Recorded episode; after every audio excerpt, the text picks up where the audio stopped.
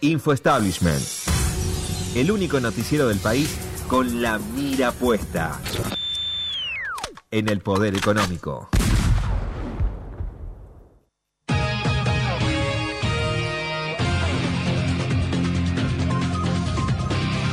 Y auspicia este segmento del programa. Constantini el Carpincho desde su exclusiva Nordelta. Me dicen que Constantini ya se comunicó con Bernie para organizar un desalojo de carpinchos en Nordelta, así que nuestra solidaridad para con él.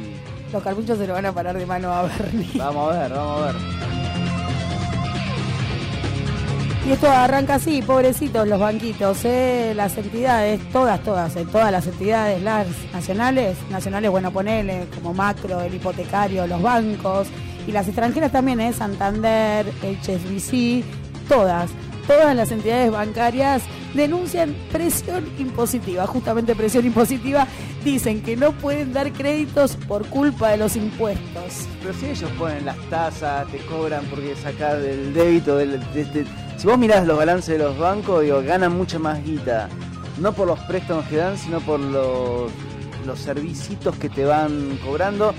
Eh, uno de los datos que dicen es que el costo del crédito es un 10 o un 18% más caro por, por esos impuestos. Me parece que entramos en, en la moda, le tiramos todos los perros a los impuestos, un poco lo hablábamos recién con, con Arias. Viste que hay personas que celebran cuando las abuelas de Plaza de Mayo recuperan un nieto. Digo, nosotros recuperan un nieto, nosotros celebramos. Hay otras personas que se alegran cuando, cuando nacen los unicornios. Argentina tiene 11 unicornios, pero no son rosas y tampoco de un solo cuerno.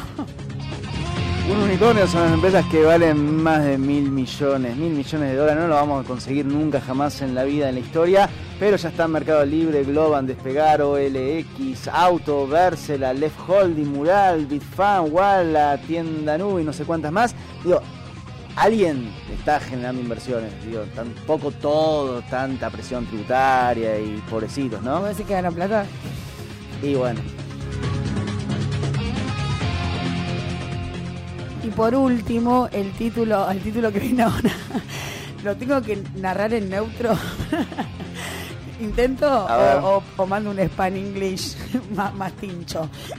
No, no quiero hacer esto, no Bueno, quiero hacer déjame a mí, Jenny. Cinco consejos para ser una ninja de las finanzas. ¿De dónde tenés los cinco consejos para ser un ninja de la finanza premisi? No voy a revelar mis fuentes. El, el primer punto es eh, hacer un, un balance de tu situación económica. Bueno, tranca. Bien, ahí, Después, balance, mal, todo, todo rojo el balance. Objetivo, objetivos personales y dentro de ese objetivo, ahorrar. Tenés que decidir si puedes ahorrar para unas vacaciones o para invertir en una empresa. Después, eh, eliminar las deudas personales. Es decir, agarrar tu stock de deudas y, Y decir. eliminarlas. Ya está, las eliminé, así mentalmente, Bien. con meditación. Eliminada, después, dentro de la eliminación de, de las deudas, y ya cerramos, tenés las estrategias. La estrategia bola de nieve, la estrategia tsunami y la estrategia los tipos de interés más altos primero. Y con esto ya está. Después redefinís el control de tus finanzas personales y el último paso, bueno, haces un seguimiento de que no se te vaya todo al carajo al mes siguiente. Así, en cinco pasos te haces rico según Premisi. Y esto fue Info Establishment, el único noticiero del país con la mira puesta en el poder económico.